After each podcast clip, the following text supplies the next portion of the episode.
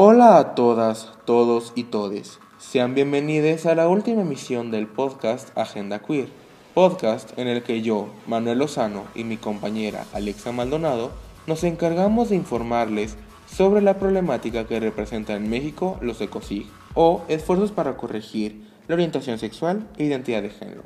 Si es la primera vez que nos escuchas, te recomendamos escuchar nuestras emisiones pasadas. Pero bueno, como ya lo había dicho, esta es nuestra última emisión. Y para cerrar esta temporada, después de cuatro capítulos donde aprendimos cosas tan importantes como el reconocer qué son los ecosig, qué problemática representan, cómo influye la religión en estos, e inclusive conocimos un testimonio de viva voz de una persona que vivió en carne propia estos abusos, tristemente tenemos que terminar. Así como nosotros esperamos que los ecosig lleguen a terminar pronto. El día de hoy hablaremos sobre acciones tomadas y a tomar en contra de los ecosig. Cabe aclarar que solo les compartiremos algunas a nivel nacional. Acciones tomadas y a tomar en contra de los ecosig. Pues miren, actualmente en México solo se han prohibido los ecosig en dos lugares, la Ciudad de México y el Estado de México, siendo el segundo el último lugar donde se aprobó esta sanción. Según la información brindada por YAG México, esta propuesta se aprobó en el Congreso del Estado con 53 votos a favor, 9 en contra y 0 abstenciones.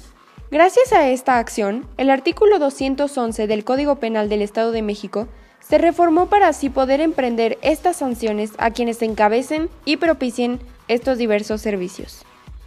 Esta iniciativa fue presentada por la diputada Beatriz García Villegas, quien al hacerlo se enfocó en que la reforma estaba dirigida hacia esas víctimas menores de edad que habían sido sometidas a este tipo de terapias. La falsa promesa de que las ECOSIG cambiarán la identidad de una persona ha llevado a sus víctimas a un gran sufrimiento, deterioro de salud, vidas reprimidas y muerte prematura. Estas fueron algunas palabras que formaron parte del discurso que presentó en el estrado la diputada, siendo así que el Estado de México se convirtió en la segunda entidad federativa donde se tipifican estos tratos tan inhumanos contra la diversidad sexual y de género.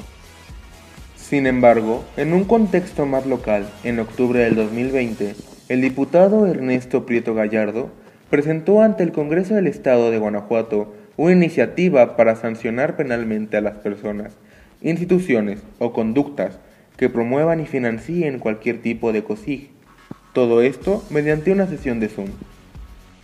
El artículo primero constitucional, en su párrafo quinto, prohíbe categóricamente toda discriminación motivada por origen étnico o nacional, el género, la edad, las discapacidades, la condición social, las condiciones de salud, la religión, las opiniones, las preferencias sexuales, el estado civil o cualquier otra que atente contra la dignidad humana y tenga por objeto anular o menoscabar los derechos y libertades de las personas. Asimismo, la Constitución de Guanajuato, nuestra Constitución local, también reconoce el principio de la no discriminación por las mismas categorías. Sin embargo, es necesario preguntarnos, ¿qué tipo de reglas o acciones específicas combaten la discriminación? De esta manera es como el diputado inició su discurso para dar a conocer esta iniciativa aludiendo a la Constitución, que si bien tiene los artículos que se pronuncian en contra de la discriminación, no apela por el bienestar de las juventudes LGBT, siendo estas las más afectadas por los ecosig. Pero, ¿por qué los ecosig, si realmente son abusos y no ayudan a mejorar a las personas, sino que les llegan a perjudicar bastante, no han sido tipificadas bajo el Código Penal? Pues, según el diputado, existe una exclusión sistemática de todas las personas que no son heterosexuales, en donde la comunidad lésbico, gay, bisexual, transgénero, transexual, transvesti, intersexual, queer y otras, sufre crímenes de odio que van desde los esfuerzos para corregir la orientación sexual y la identidad de género, conocidas como ECOSIG, hasta el asesinato. Pues sencillamente, esto no se ha tipificado porque las personas LGBT siguen siendo segregadas, incluso en el ámbito penal donde nos dan poca importancia, no permiten que los más jóvenes nos podamos desarrollar de una manera plena, puesto que al seguir permitiendo estas torturas modernas, siguen alimentando la ignorancia de que ser LGBT es algo curable. Como Estado laico democrático, debemos apelar por la inclusión real de todas y todos los integrantes de la sociedad. Dejemos de criminalizar y señalar a las y los miembros de la comunidad LGBTIQ+.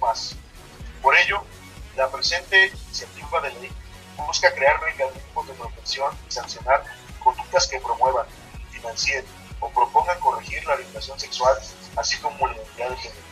Debemos entender la importancia de la regulación, pues muchas veces este tipo de esfuerzos son coercitivos, de los cuales estadísticamente los más vulnerables a sufrir los ecocid son las niñas, los niños y adolescentes, vulnerando los derechos de la niñez consagrados en la Declaración de los Derechos del Niño.